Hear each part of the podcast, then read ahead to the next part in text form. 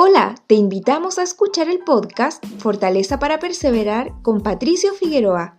Esperamos que te guste, inspire e invite a actuar.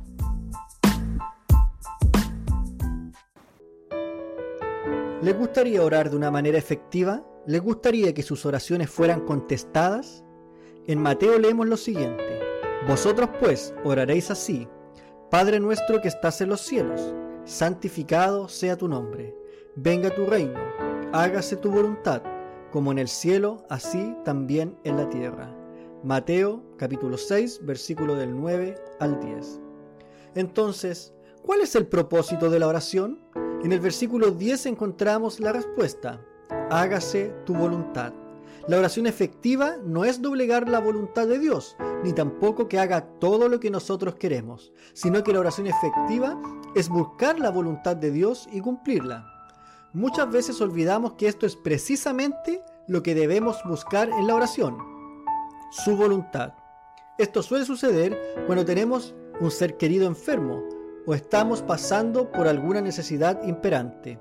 Es allí donde frecuentemente pedimos al Señor que interceda por nosotros o por algún ser querido de una manera determinada. En cambio, Jesucristo nos ha enseñado que debemos dejar a un lado nuestros miedos, nuestros propios deseos y estar dispuestos a entregarnos a la voluntad de Dios. Esto se requerirá de mucha fe para entender que el Señor no siempre te otorgará de forma inmediata lo que requerirás de Él. Pues Dios, como un Padre Celestial amoroso, te dará siempre lo que necesitas, mas no siempre lo que quieres. Si oras de esta manera, no habrá nada que esté fuera del alcance de la oración, ni nada que esté fuera del alcance de Dios. Gracias por ser parte de esta comunidad. Nos encantaría que pudieras compartirlo con tus amigos y conocidos.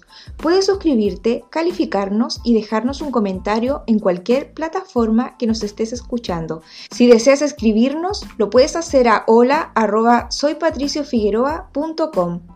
Gracias una vez más por ser parte de Fortaleza para Perseverar con Patricio Figueroa.